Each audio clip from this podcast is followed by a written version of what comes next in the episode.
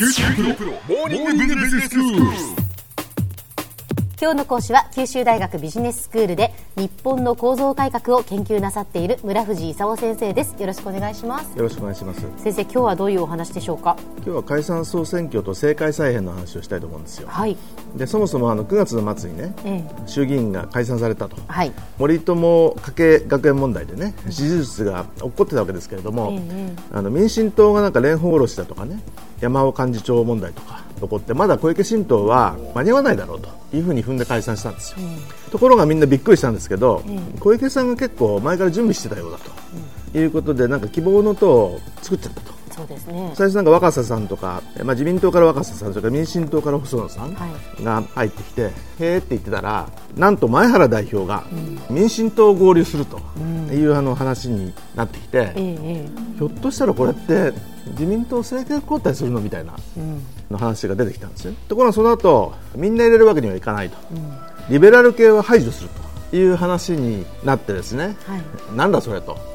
いうことで、まあ、小池さんと希望の党が失速してええ。負けちゃったと。はい。で、まあ、自民党は圧勝ですよね。465人の定員の中で自民党で284人。はい。これあの絶対安定多数っていうんですけどええすべての衆議院の委員会で過半数の委員を確保するということができるようになったんですね。それからあの公明党を合わせるとね312議席。これ465議席中の67%なんで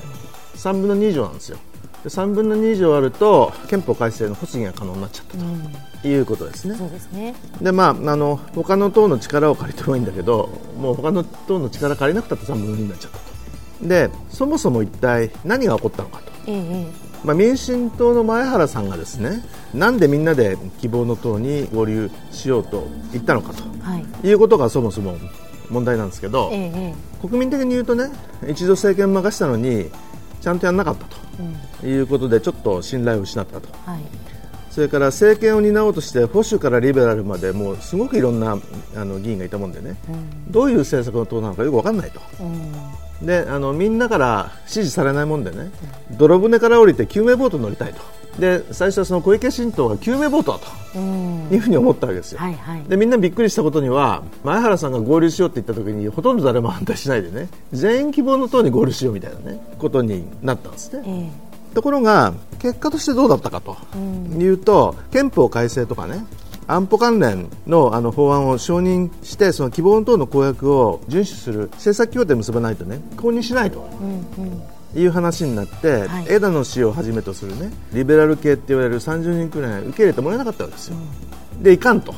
言って枝野さんたちがその立憲民主党を作ってね。そうすると日本人ってあのいじめられた人なんとかかわいそうだから応援してあげようということになるんでね。今までその自民党もちょっと今一つ嫌だと。であの希望の党を排除するっていうんならちょっと排除された人かわいそうだという人たちの同情が集まっちゃってね。で立憲民主党の政策なんか今一つよく分からなかったんだけどかわいそうな人たちだということでみんな投票したと。いうことでなんと立憲民主党が野党第一党になっちゃったそうですね。ということなんですよね。はい。で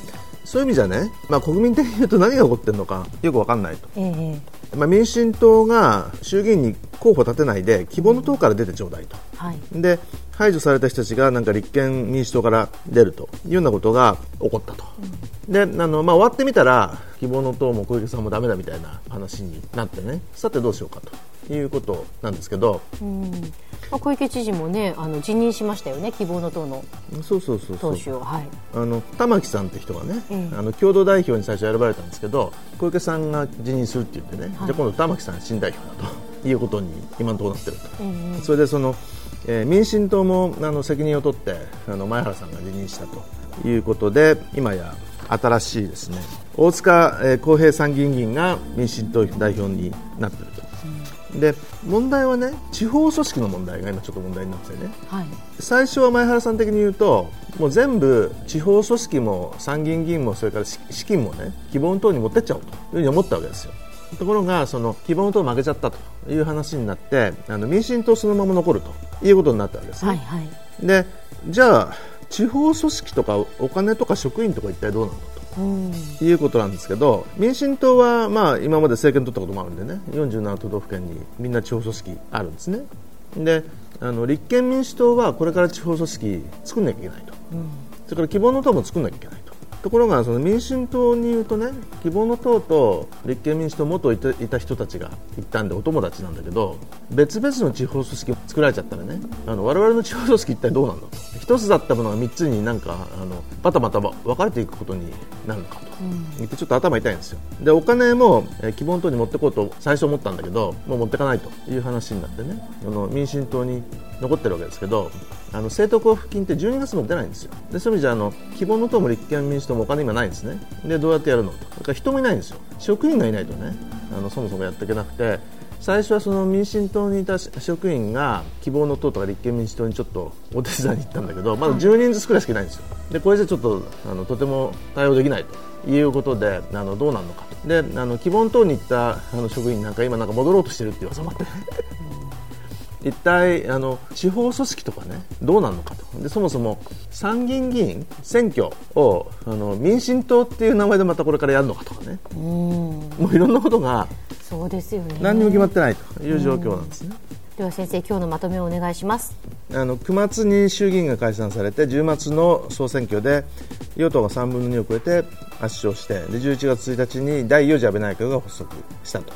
であの小池都知事が設立した希望党に民進党のかなりが合流したんですけど民進党のリベラル派と言われる人たちがあの希望党に排除されて公認されないで立憲民主党ができました。で前原さんは希望党に移って大塚さんが残った民進党の代表になりました。で希望の党は初めあの小池さんに加えて玉木氏が共同代表になったわけですけど小池さんが辞めちゃって玉木氏が、えー新代表となったと。で最近あの立憲民主党や希望の党が地方組織を作り始めてるんでで民進党との混乱が継続しているという状況です。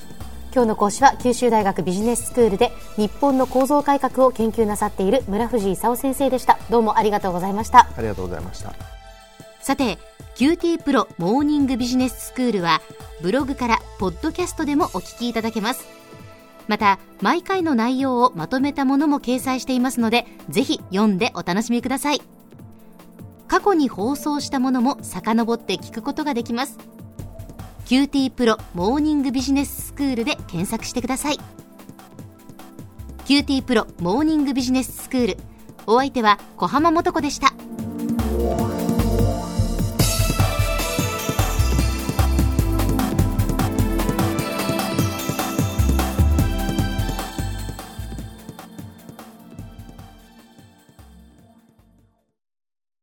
QT PRO は通信ネットワーク、セキュリティ、クラウドなど QT ネットがお届けする ICT サービスです。